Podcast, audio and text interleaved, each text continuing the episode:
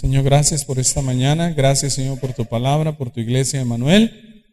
Señor, que tú nos permitas poder gozarnos en tu palabra, recibir de ti, Señor, ese mensaje, Señor, que, Señor, es tan necesario para nosotros y, darnos cuenta, Señor, lo que quieres hablarnos hoy. Ponemos este tiempo en tus manos, en el nombre de Jesús. Amén. Amén. Ok.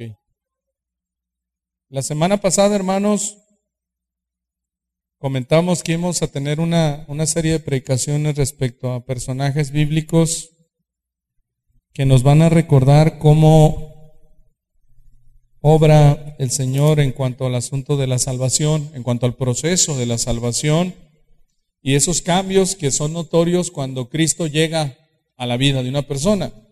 Teológicamente hablando, es mejor eh, entendible cuando el Espíritu Santo llega a la vida de una persona, ¿verdad? El Espíritu Santo que entra en un creyente. Entonces, para nosotros es importante que con esta serie de predicaciones podamos a detalle poder comprender lo que la Escritura nos dice respecto a, las personas que tienen la nueva vida. ¿Por qué es importante este asunto? porque la escritura nos va a dar evidencia de lo que un alma convertida este, manifiesta al conocer a Cristo. Y es muy importante en nuestros días, dado que el cristianismo, aunque no somos la, este, la mayoría, sí hay una multitud de ideologías que se etiquetan con cristianismo. En, esta semana, por ejemplo, con este tema del, del apóstol de Jesucristo que tan mencionado de, la luz del mundo, ¿verdad? Ellos se llaman cristianos a sí mismos. Vea la importancia de esto. Nosotros no tenemos nada que ver con la ideología de la luz del mundo, pero ellos ah, de forma pública se hacen llamar cristianos y nosotros también cristianos. Entonces démonos cuenta que no toda la persona que se dice ser cristiana tiene la misma enseñanza, la misma fe y el mismo fundamento de la escritura que nosotros. Pues para nosotros es muy importante que cuando hablamos del proceso de la salvación comprendamos cómo ocurre exclusivamente a través de la fe en Cristo y lo que provoca en las personas una vez que han nacido de nuevo. ¿Sí? Muy importante, muy importante. Eh, entendiendo entonces esta multitud de ideologías que se etiquetan como cristianas, de ahí la importancia de que nosotros con el fundamento de la escritura nos demos cuenta del por qué nosotros tenemos una defensa de la fe y una pasión, un amor por descansar en la sana doctrina. En cuanto al tema de la soteriología, que es el estudio de la salvación, un tema tan importante para que nosotros podamos confirmar lo que ya tenemos en Cristo. ¿Sí? Entonces, lo que comentamos la semana anterior fue el testimonio de un hombre sumamente religioso, un hombre celoso de Dios y un hombre que hizo atrocidades en contra de los creyentes por, bueno, eh, causa de ese celo, esa pasión de querer hacer lo correcto, al punto de llevar al martirio, a la muerte, a los cristianos. Estamos hablando de Saulo de Tarso y podemos ver, eh, pudimos ver la semana anterior ese proceso de la conversión de Hechos capítulo 9. Entonces comprendimos este, este tiempo donde el Señor se le aparece en camino a Damasco y donde él temblando en este camino reconoce ese, ese momento que el Señor le permitió vivir y le llama a él Señor. O sea, el Señor toma a Saulo y lo hace un instrumento suyo. Y para que nosotros podamos recordar, dado que en, Hechos capítulo 9 no tenemos eh, un testimonio completo, porque a lo largo del libro de los Hechos nosotros vamos a encontrar seis partes donde el apóstol Pablo comparte su testimonio en cuanto a las defensas que él tiene, ¿verdad?, contra los judíos que querían atacarle. Yo quiero que veamos, por ejemplo, ahí en, en Hechos, vamos a Hechos capítulo 28, 26.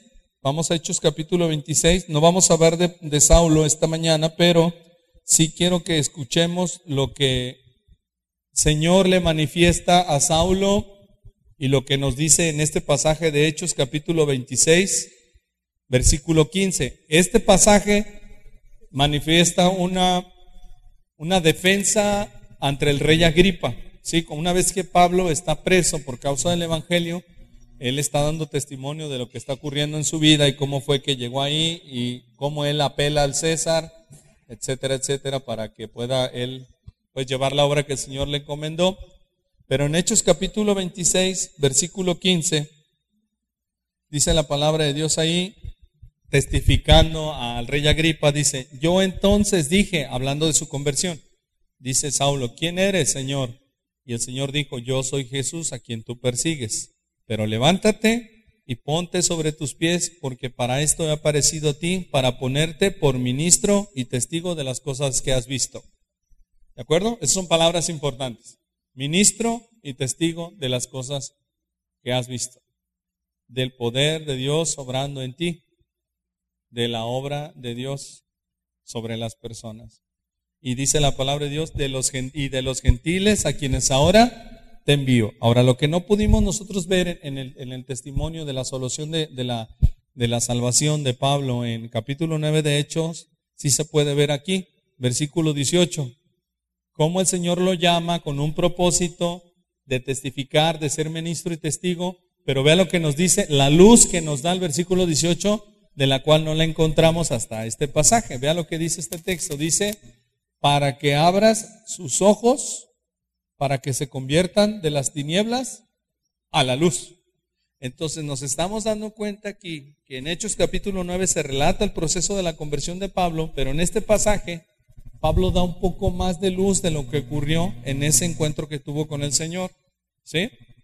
Y nos da el entendimiento de que una persona es necesitada de Cristo porque al igual que Pablo, Saulo antes de, conocer al Señor estaba aquí, hermanos, en tinieblas. Es importante. Mm, no podemos ver esas tinieblas, ¿cierto? No se ven. ¿Pablo las veía? No. Él creía ciertamente que era su deber hacer lo correcto. Y en su deber, en lo que él creía, estaba privando de la vida a los creyentes y se gozaba en hacerlo la palabra de Dios nos establece que este hombre azotaba a los creyentes, los hacía blasfemar y, bueno, hasta el punto de ser partícipe de, aprobar la muerte de Esteban, como lo podemos ver. Entonces dice el versículo 18, para que abra sus ojos, para que se conviertan de las tinieblas a la luz. Entonces, en el proceso de la salvación podemos ver que hay un estado posicional y un estado espiritual de decadencia espiritual a la libertad de Cristo, de la muerte, de la oscuridad, como se hace mención ahí, de las tinieblas a la luz. ¿Cuál luz? A la luz de Dios. Entonces podemos ver un cambio, una estadía diferente y un poder sobre la vida espiritual de las personas antes y después de Cristo.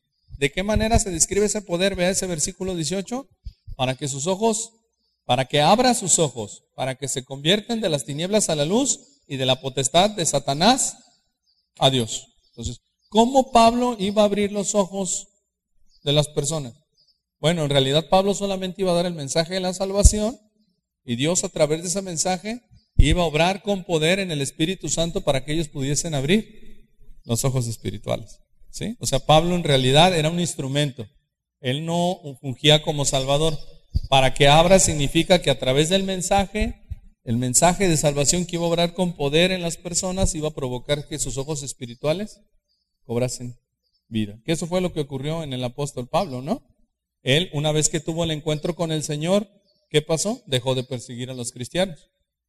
Y una vez que está orando ahí tres días sin comer ni beber, y que llega Ananías, Ananías, ¿cómo le llama a Pablo? Hermano. ¿Sí? Entonces, ¿qué podemos ver en este asunto de la salvación, hermanos? Que hay una libertad, una eh, manifestación del poder de Dios a, la libertad de Cristo y hay un abrir de los ojos espirituales que nos permite pasar de las tinieblas a la luz y todo esto es por la fe en Cristo. Dice una vez más leemos el texto, y de la potestad de Satanás a Dios para que reciban por la fe que es en mí perdón de pecados y herencia entre los santificados.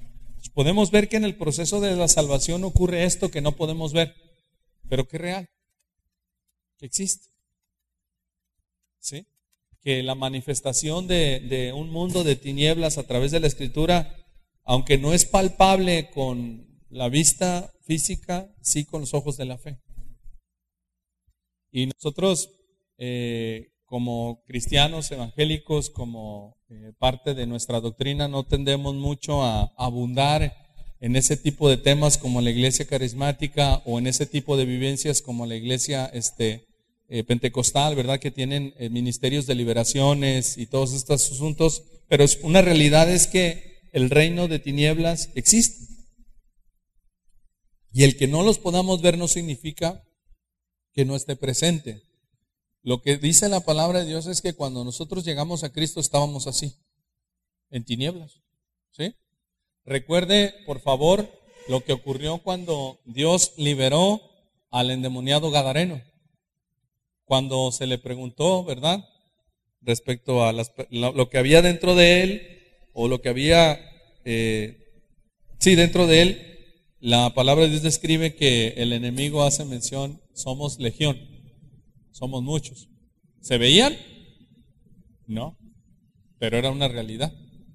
Entonces nosotros no tenemos idea lo que la palabra de Dios describe en cuanto a tinieblas en la vida espiritual de un hombre. Nosotros pensamos tinieblas, ¿eh? Cristo me rescató de las tinieblas, pero la tiniebla es prácticamente hablar de huestes demoníacas de espíritus malignos, eh, de muerte espiritual. Entonces, esto es un enfoque muy importante porque Pablo, antes hablo de Tarso, ¿cómo estaba espiritualmente, hermanos? Muerto. Imagínense qué tremendo, muerto. O sea que todo lo que él hizo, todo lo que él aprendió de Dios, lo que vivió, todo su esfuerzo, porque era una persona sumamente religiosa, no contó ni un ápice para su salvación. ¿Por qué? Porque la palabra de Dios es clara y manifiesta que por obras ninguna persona puede ser justificada delante de Dios. Entonces, si era un experto en ley, si era una persona muy admirada, pero toda, toda, todo ese esfuerzo, toda esa obra para salvación no obtuvo ningún mérito. Si él hubiese muerto sin Cristo, estuviera condenado. Eso es importante verlo. Entonces, Pablo estaba en tinieblas antes de conocer al Señor, por supuesto. Por supuesto. Comprendemos entonces que la vida religiosa no salva. El celo religioso, porque Pablo era un hombre celoso de Dios y creía en el Padre, más no en el Mesías. Y entonces la palabra de Dios es clara en el Evangelio de Juan. Él menciona, el, apóstol Juan menciona hablando de Jesús, en el que en él cree es condenado, pero el que no cree ya ha sido condenado. En la misma epístola de Juan, dice la palabra de Dios, el que tiene al Hijo tiene la vida, pero el que no tiene al Hijo no tiene la vida. Entonces, ¿de qué le valía al, apóstol Pablo solamente confiar en el Padre y rechazar al Hijo? De nada, ¿por qué? Porque la salvación está aquí en Cristo en Cristo, la salvación está en Cristo. Entonces, hablando del Nuevo Testamento, podemos ver nosotros la vida de este hombre, el ejemplo de este hombre y el testimonio que está dando aquí en Hechos capítulo 26 al rey Agripa, abriéndonos a nosotros el entendimiento de lo que ocurre cuando una persona es rescatada para Cristo. Y esto es muy bonito, toma mucho sabor. ¿Por qué, hermanos? Porque nosotros sin Cristo estábamos así. Y tengo que recordar que el Señor me rescató de tinieblas. Y aunque yo me creía una persona moralmente buena o no tan mala como otros, tinieblas era. Eso es muy importante comprenderlo. Y el que fuésemos rescatados, como el apóstol Pablo recibe en este pasaje, de tinieblas a luz, implica una labor al cual el Señor nos llamó. Y esto es que nosotros permanezcamos en santificación, siendo ministros y testigos de Dios. Bueno, con este mismo entendimiento, con este mismo enfoque, nos vamos a Hechos capítulo 8 y nos vamos al versículo 26. De tinieblas a luz, es de donde las personas necesitan ser rescatadas. Hechos 8, versículo 26. Entonces decimos, de tinieblas a luz es donde las personas necesitan ser rescatadas y encontrar el único mensaje de salvación que es a través del Señor Jesucristo. Veamos otro personaje que tiene que ver ahora con Felipe. Y con otro personaje que tiene que ver con el etíope eunuco. ¿De acuerdo? Interesante lo que nos dice la palabra de Dios, que un ángel, verso 26, le habló al Señor, del Señor le habló Felipe, perdón, diciendo, levántate y ve al sur por camino que desciende de Jerusalén a Gaza, el cual es desierto. Para empezar, esto es importante poderlo ver porque, al igual que a Abraham, por ejemplo, donde el Señor le llama y le dice que deje su tierra eh, y su parentela, su familia a un lugar que le iba a mostrar, pero no le dice qué lugar, simplemente le da la orden, levántate y vete. Este pasaje es un pasaje muy similar a eso porque no se describen muchas cosas, simplemente se recibe una orden. Y nosotros los seres estamos, los seres humanos estamos acostumbrados siempre a decir, pero ¿por qué? ¿Cómo va a estar el asunto? Explícame. ¿Qué más datos me das, verdad? Este, ¿Qué va a haber ahí? Eh, y lo que podemos empezar a ver acerca de Felipe como siervo de Dios en esta historia es que es la manifestación de un hombre de fe es su obediencia al Señor. O sea, si yo tengo, digo que tengo fe en el Señor, eso va acompañado de mi obediencia. ¿Tienes fe en Cristo? Sí, entonces eres obediente. Porque la obediencia es parte de nuestra fe. Y con esta visión que tuvo Felipe del ángel del Señor, que le dice, levántate y vese al sur por el camino que desciende de Jerusalén a Gaza, el cual es desierto, dice el verso 27, él se levantó y se fue, sin saber más. Y eso es muy interesante. Poder primero ver cómo el siervo de Dios está acostumbrado a escuchar la voz de Dios y aquí, hermanos, y a obedecer. Eso es algo natural del siervo de Dios. El siervo de Dios aprecia la voz de su Señor entiende esa autoridad de su Dios con este mensaje que recibe del ángel del Señor y entonces da un paso de fe. Importante comenzar con este texto diciendo que la muestra de nuestra fe es la obediencia. Sin explicación alguna, se le da una orden al siervo de Dios y ¿qué hace Felipe? Va. Va, ¿verdad? Interesante que veamos eso. Y dice la palabra de Dios que se levantó y se fue. Y sucedió que un etíope eunuco, funcionario de Candace, reina de los etíopes, el cual estaba sobre todos sus tesoros y había venido a Jerusalén para adorar. Ahora, aquí vemos un hombre no judío, un hombre que se menciona como un eunuco etíope de una región de, Egipto, eh, donde este hombre tenía una necesidad en su corazón de adorar a Dios, de buscar al Señor. Pero nos podemos dar cuenta cómo él no conocía a Cristo como su Salvador, como nos podamos dar ahorita lectura más adelante. Tenía una necesidad de Dios, tenía un deseo de ir a Jerusalén a adorar y hablar de los eunucos es hablar de una persona que estaba a cargo del palacio, eh, específicamente de los asuntos del reino, pero que había sido llevado a un proceso de castración para que en los asuntos del rey no tuviese que meterse con sus doncellas, entonces a los eunucos se les castraba y entonces ya no había ningún problema, ninguna preocupación en cuanto a que él fuera a hacer un mal, ¿verdad?, contra las ah, mujeres del rey. Entonces, esta era la situación de los eunucos.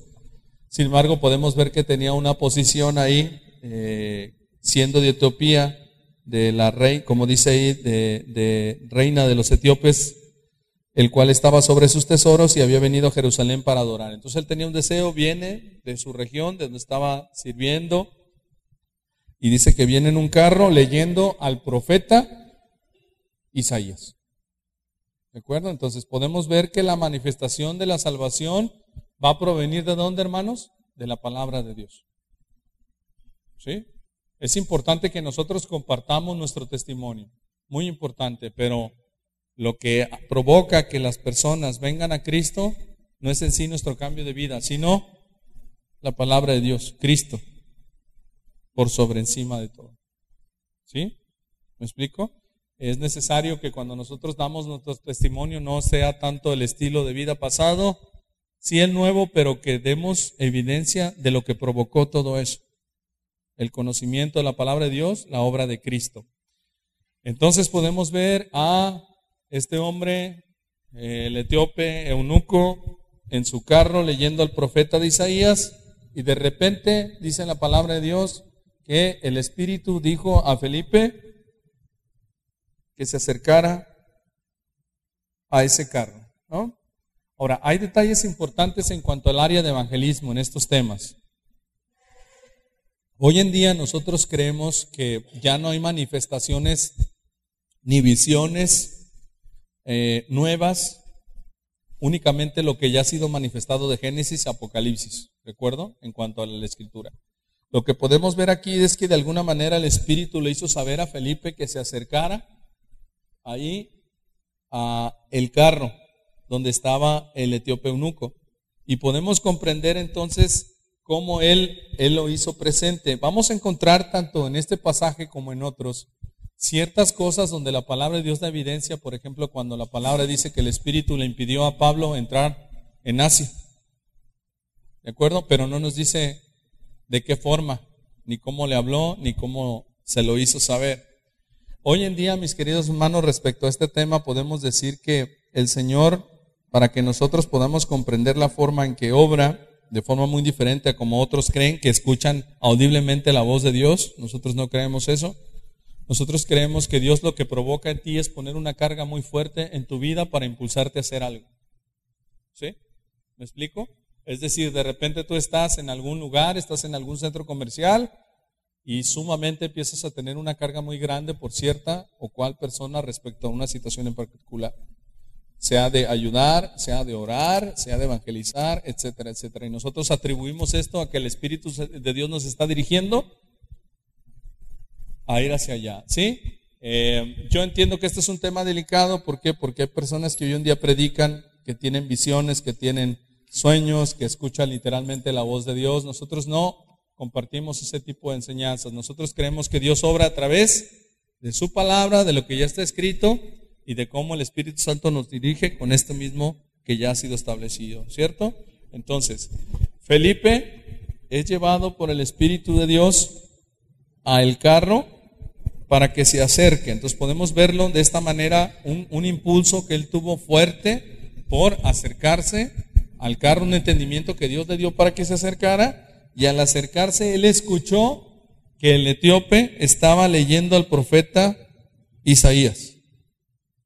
¿Ah? ¿De acuerdo? Y entonces Felipe, dice la palabra de Dios, que le pregunta al etíope nuco, pero ¿entiendes lo que lees?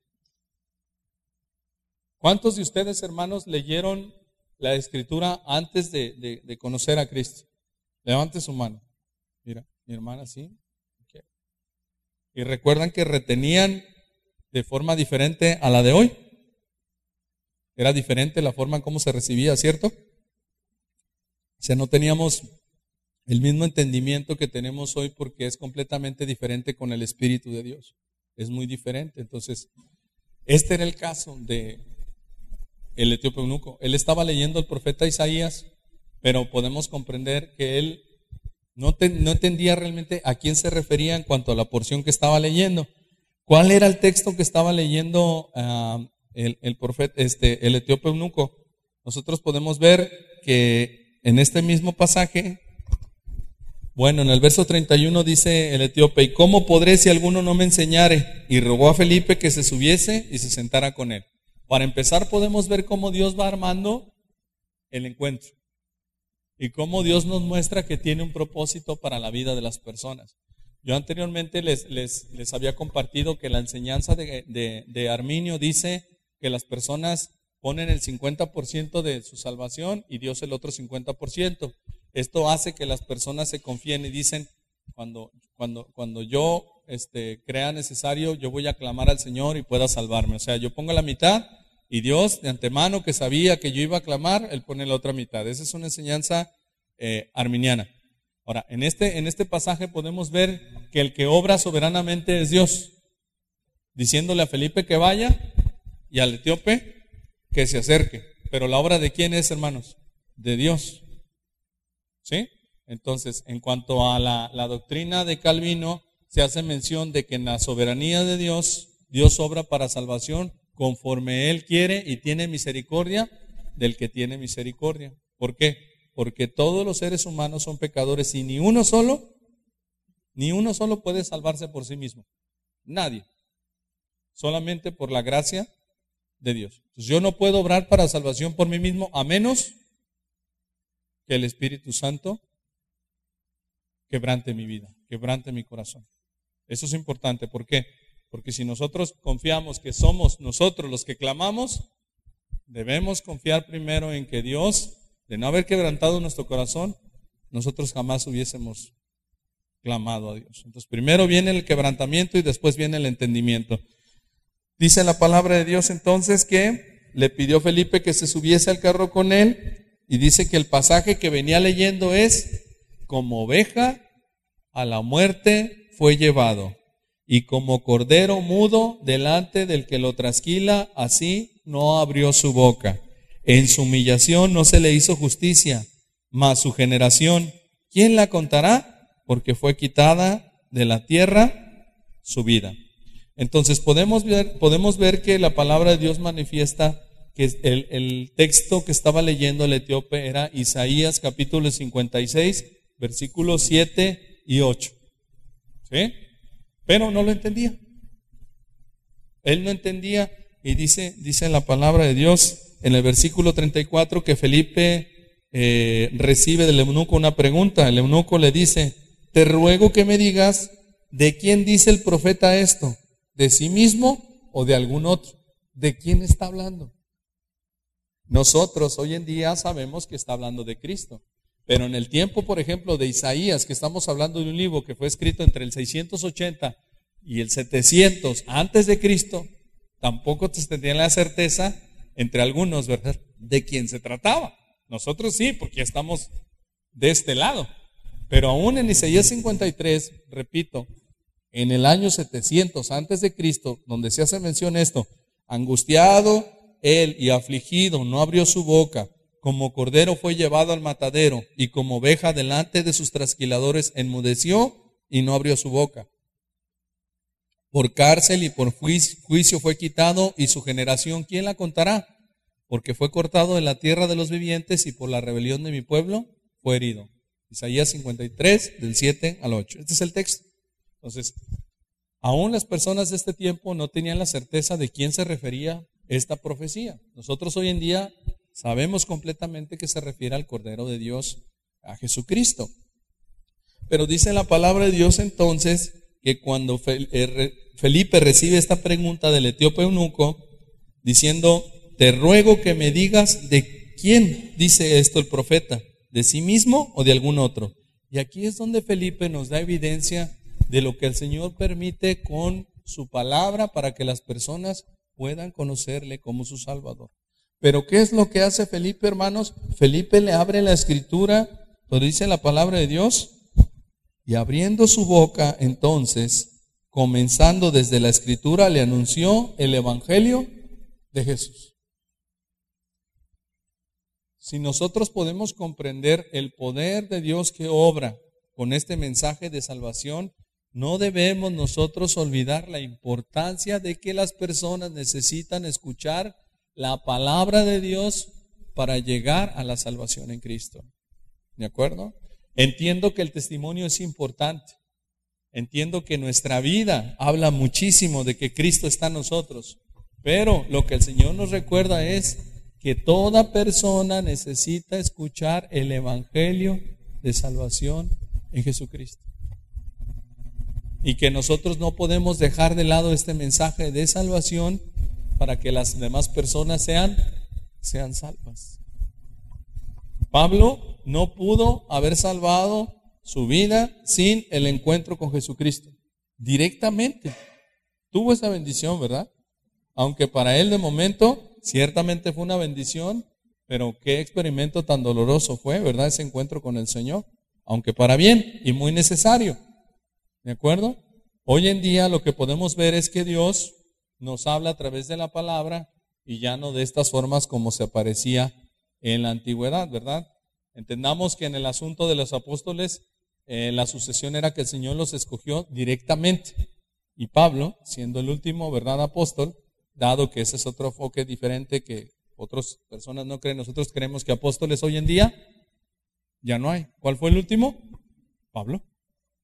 ¿De acuerdo? Ya no hay. ¿Por qué? Porque un apóstol es aquel que el Señor Jesucristo escogía como directamente. Y Pablo fue escogido por Jesús directamente en camino a Damasco. Entonces apóstoles ya no hay, pero ese es otro tema. Entonces dice la palabra de Dios que Felipe, abriendo su boca, comenzando desde esta escritura, le anunció el Evangelio de Jesús. ¿Cuál escritura? Isaías 53. Para nosotros Antiguo Testamento, aunque no está la presencia física encarnada de Cristo, es muy importante. ¿Por qué? Tanto Antiguo como Nuevo Testamento, el enfoque es Cristo, hermano. O sea, Cristo está velado en el Antiguo Testamento, ciertamente, pero el Antiguo Testamento habla de aquel que habría de venir.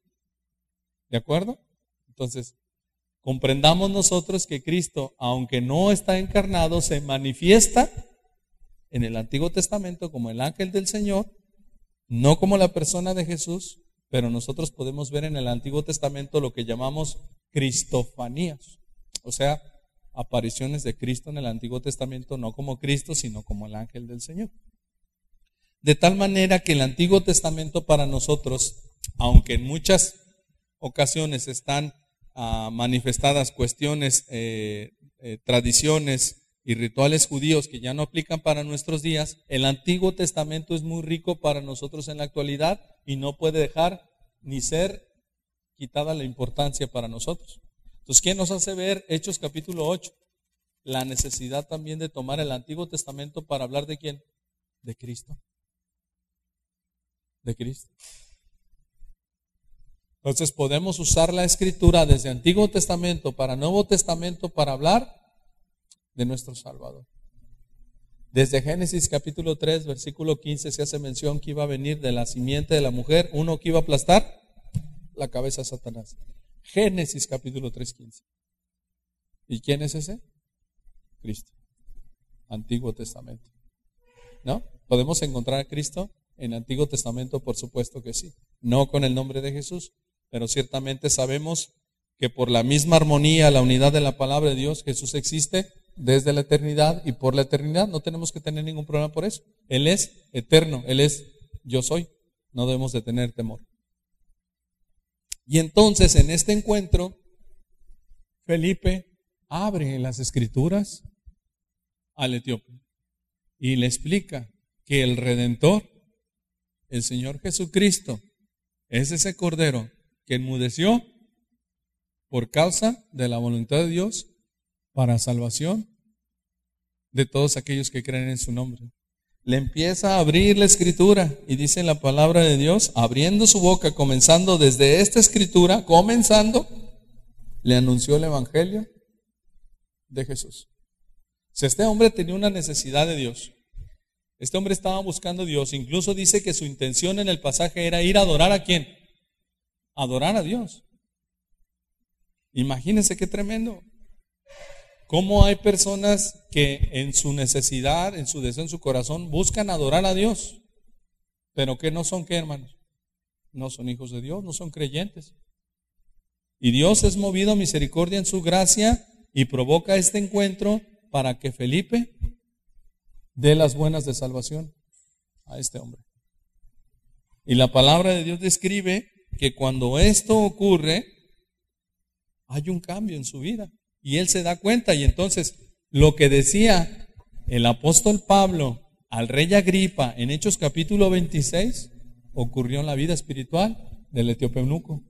Antes no podía ver, no comprendía. Y una vez que Dios utilizó a Felipe para compartir las buenas nuevas de salvación y hablarle de la necesidad de un Salvador, de sus iniquidades, de sus delitos y pecados, y que solamente por medio de él y por él hay salvación y perdón de pecados, el etíope eunuco cree este mensaje de salvación. Cree. Y es maravilloso, porque al creer en Cristo, la vida espiritual pasa de estar muerta a la vida. No puedo verlo, no, pero puedo creerlo. Y puedo ver que el Señor rescata a las personas de esta manera. Pablo era un testimonio vivo de eso. Pablo había sido de sus ojos espirituales llevado a la vida de Cristo y ahora podía ver de una manera muy diferente como nosotros en un pasado estuvimos para la gloria de Dios. Y ahora en Cristo podemos ver completamente otro, otro camino, el camino de la fe. Y dice entonces que posteriormente que el Señor utilizó a Felipe para compartir el Evangelio, ocurre una necesidad de bautismo en la vida de Felipe, en la vida del etíope. ¿De acuerdo? Ahora, ¿por qué? Porque ciertamente, hermanos, en la cultura que podemos ver de, las conversiones en Nuevo Testamento es que las personas creían y se bautizaban. Y el bautismo es un testimonio público de lo que ha ocurrido en tu vida espiritual. ¿Sí? Entonces, el bautismo era un asunto muy importante en esos tiempos para mostrar la vida de fe, lo que había provocado el Señor Jesús en ti. De una manifestación pública. Y era algo para valientes, ¿por qué? Porque en un tiempo de persecución era prácticamente tú te ibas a manifestar ahora como aquellos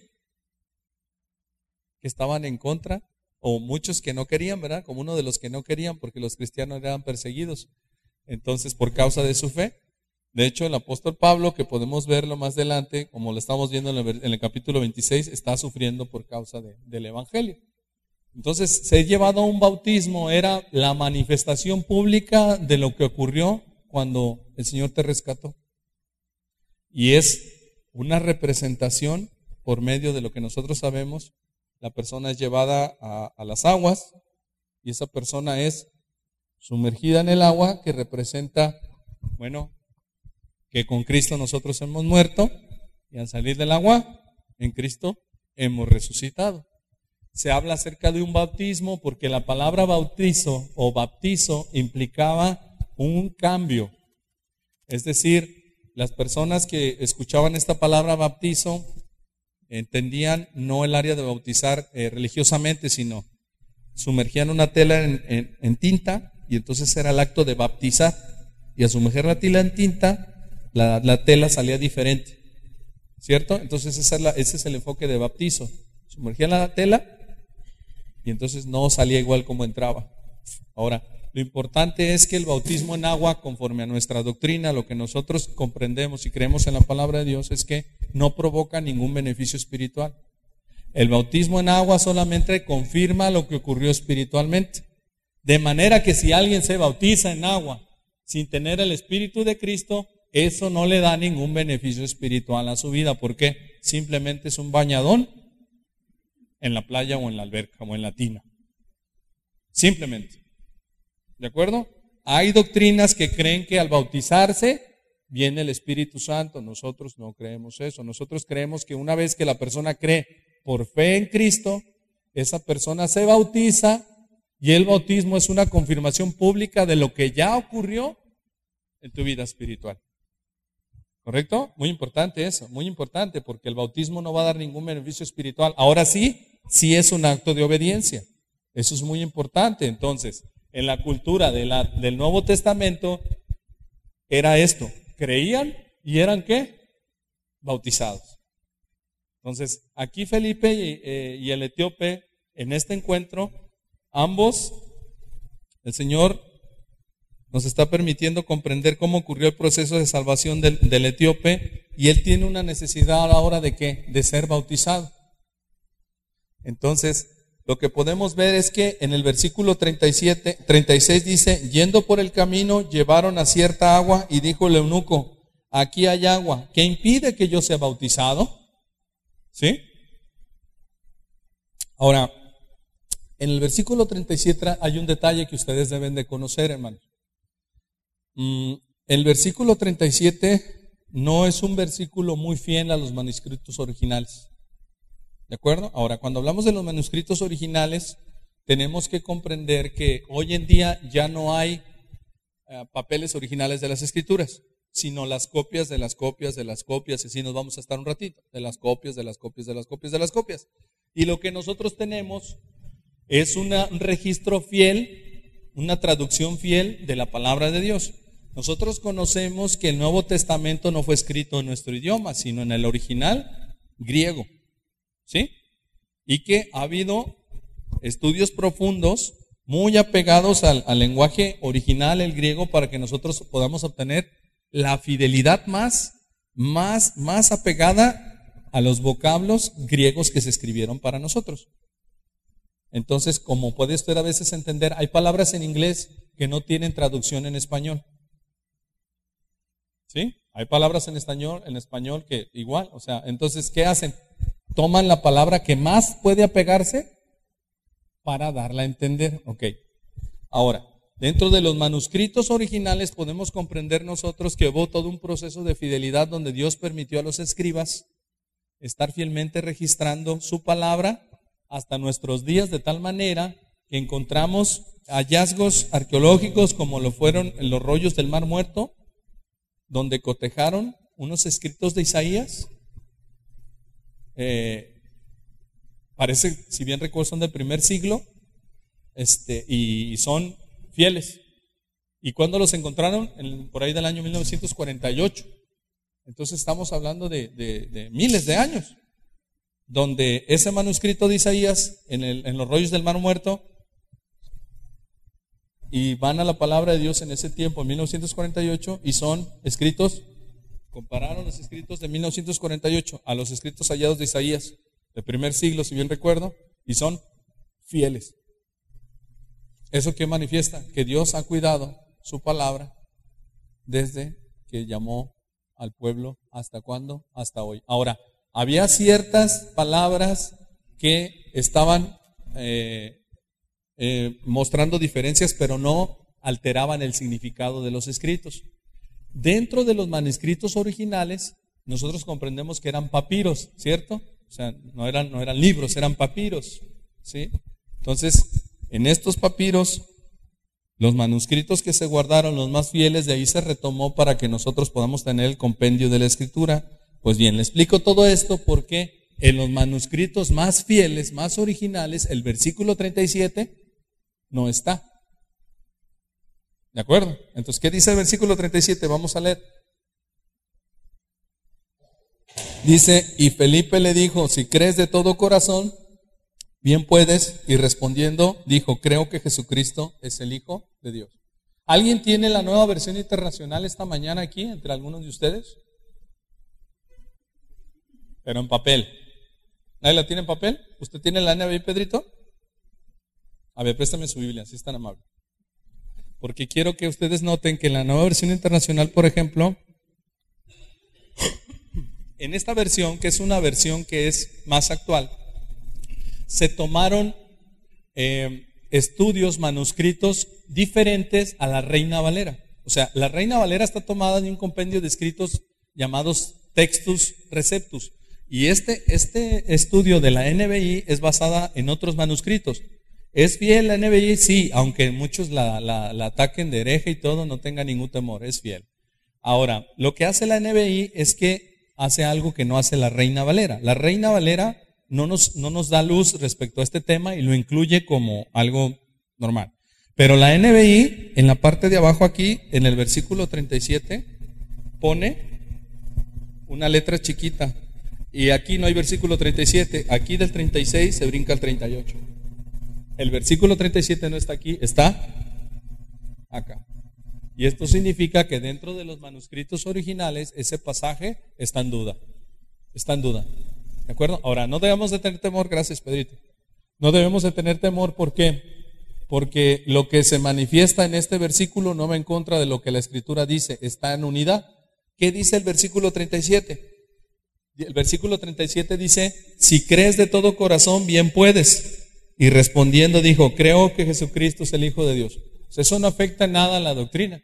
Eso al contrario, eso es una confirmación de lo que podemos encontrar en demás pasajes. Entonces no tengamos temor de, de, este asunto al respecto, ¿verdad? Vamos a encontrar en estas ocasiones o, o, en otras, en algunos pasajes más, en el Evangelio de Juan, en la carta de Juan, algunos detalles que tienen que ver con, con algunas dudas respecto a los manuscritos originales.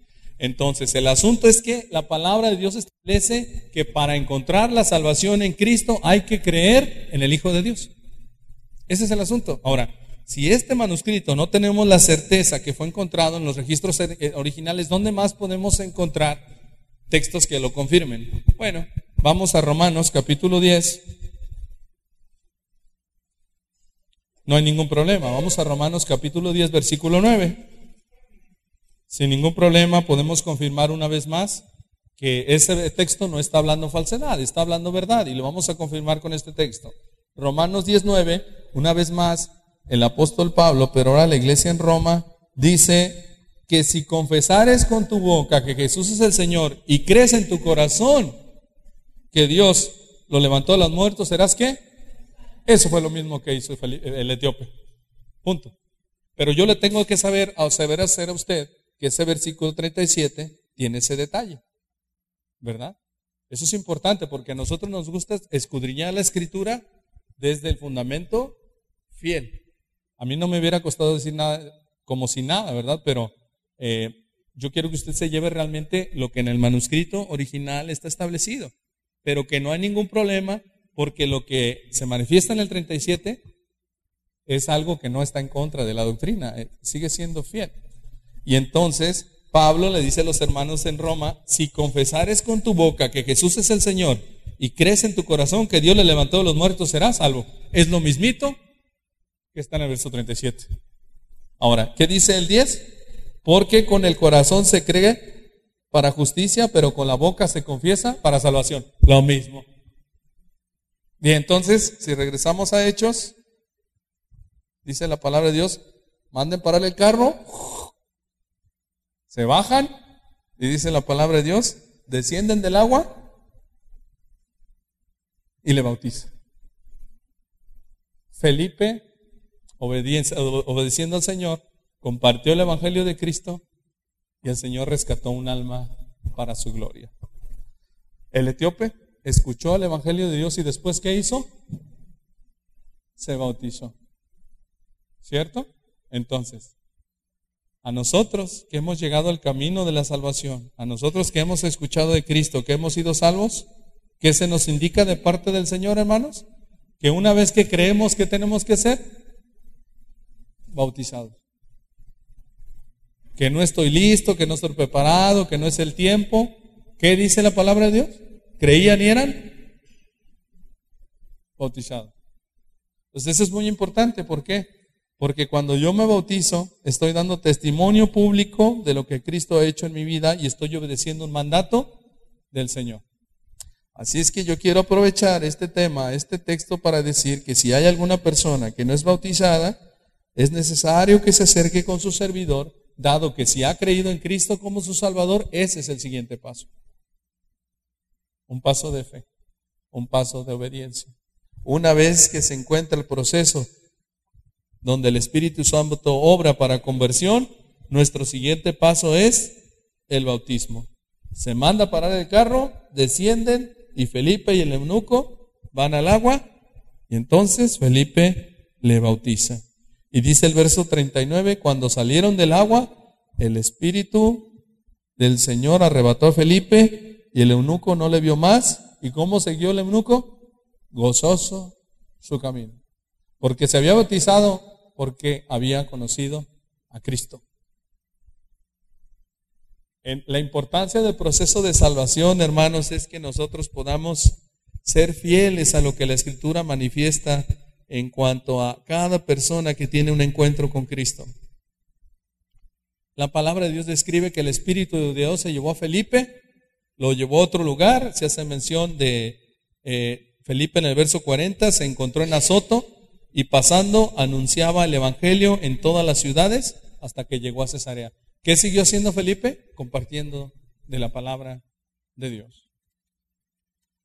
Entonces, mis queridos hermanos, comprendamos cuánta necesidad tienen las personas de escuchar a Cristo. Comprendamos lo que el etíope eunuco tenía materialmente hablando, la posición que tenía, las bendiciones materiales que tenía, los placeres que tenía, una posición acomodada, pero ¿qué le faltaba, hermanos? La vida de Cristo. Entonces, no importando, ¿verdad?, lo que tenía el eunuco anteriormente, aunque no cabe duda que las personas eh, que tenían esta condición realmente era un asunto lamentable, ¿verdad?, por el proceso de castración que llevaban. Eh, una vez que el Señor tocó el corazón de esta persona, su vida fue muy diferente. Su vida fue una vida de gozo, de gratitud. ¿Sí? Y hay posturas que hablan que aquella región empezó a crecer por el testimonio de este hombre. Muy probablemente así es. ¿Por qué? Porque un hijo de Dios, ¿de quién habla, hermanos? De Dios. Entonces, yo quiero que tú y yo nos preguntemos esta mañana si realmente nos identificamos con este proceso de conversión. Si realmente creemos por fe que hemos sido llevados de tinieblas a luz y que nuestros ojos ven. Porque si ven, entonces somos ministros y testigos de Dios. Si ven, entonces estamos reconociendo que las tinieblas ya no son parte de nosotros. Y lo que identifica las tinieblas es egoísmo, vanidad y pensar en sí mismo, no en Dios. Pero Pablo, cuando fue llevado al conocimiento de Cristo, el etíope, cuando fue llevado al conocimiento de Cristo, tuvieron un cambio de vida diferente. Así es que, mis queridos hermanos, ¿has creído en el Señor? ¿Has sido llevado a una nueva, a una nueva vida en Cristo? Tú tienes que ser parte de esto, tienes que ser ministro, tienes que ser testigo de Dios. Tienes que estar viviendo el estilo de vida que podemos ver aquí en la palabra de Dios, un estilo de vida de fe y de obediencia a la palabra. Un, un estilo de vida que es característico también por el gozo del Señor, por la obra de Dios obrando en ti.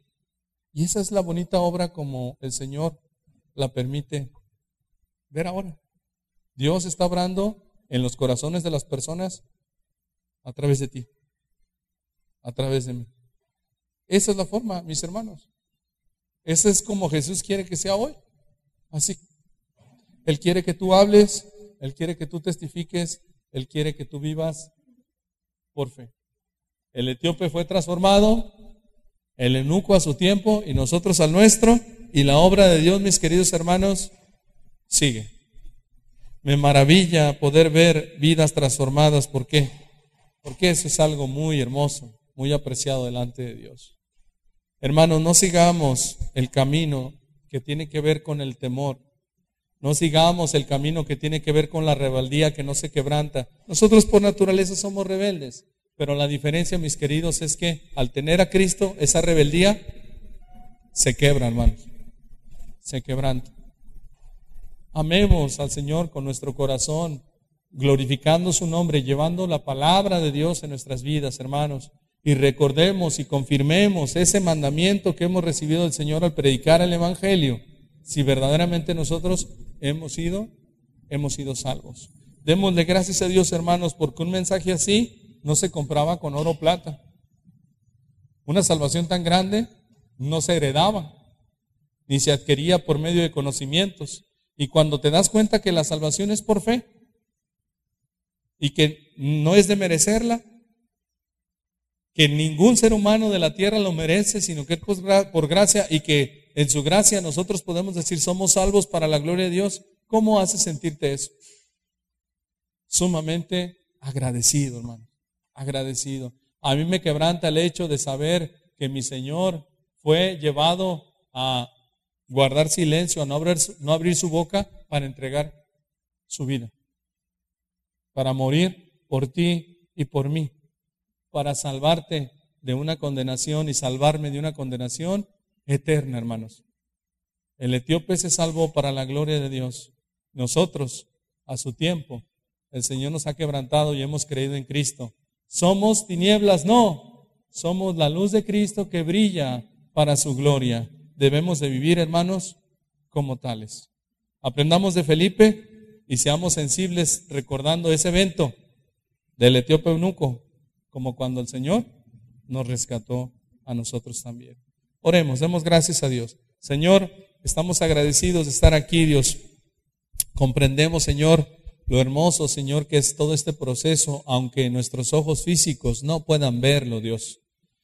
Ver la necesidad del etíope, su condición espiritual, y aunque él tenía hambre de ti, Señor, y tu misericordia llegar a él, es algo sumamente bello, Dios. Dios, tú estabas obrando en todo, Señor, alrededor de ese tiempo, de ese encuentro, Señor. Tenías todo orquestado, como lo has sido con nosotros, porque tú eres el único que puede hacerlo. Tú te llevas la gloria, Señor. Nosotros no podemos poner nada para contribuir con nuestra salvación más que nuestro pecado. Eso sí, Señor, eso sí hemos puesto. Un pecado abundante, un pecado horrendo, Señor, que es parte, Señor, de toda persona que no te conoce. Yo te ruego en el nombre de Jesús, si hay alguna persona, Señor, que no tiene la certeza de conocerte, Señor, que pueda clamar con todo su ser, porque tú eres el único, el único Salvador. No hay nadie más, Dios. Tú eres el único camino, Dios. Tú has sido el único que ha entregado una sangre santa y sin mancha en el Calvario, Señor. Allí en la cruz, Señor, derramando toda tu sangre, entregando todo, Señor, por causa de la voluntad del Padre, para perdón de nuestros pecados y ha resucitado, Dios. Señor, ten misericordia, Dios. Otorga salvación, Señor. alguna persona, Señor, que está en este lugar, que, que no te he conocido de verdad, Señor y llévala una vida de fe, de obediencia, Señor. Si ahora que ha creído, Señor, no ha, tenido, Señor, la necesidad del bautismo, Señor, tan importante por obediencia a ti, Señor. Gracias, Dios. Te queremos alabar, te queremos agradecer por este testimonio de vida. En el nombre de Jesús. Amén.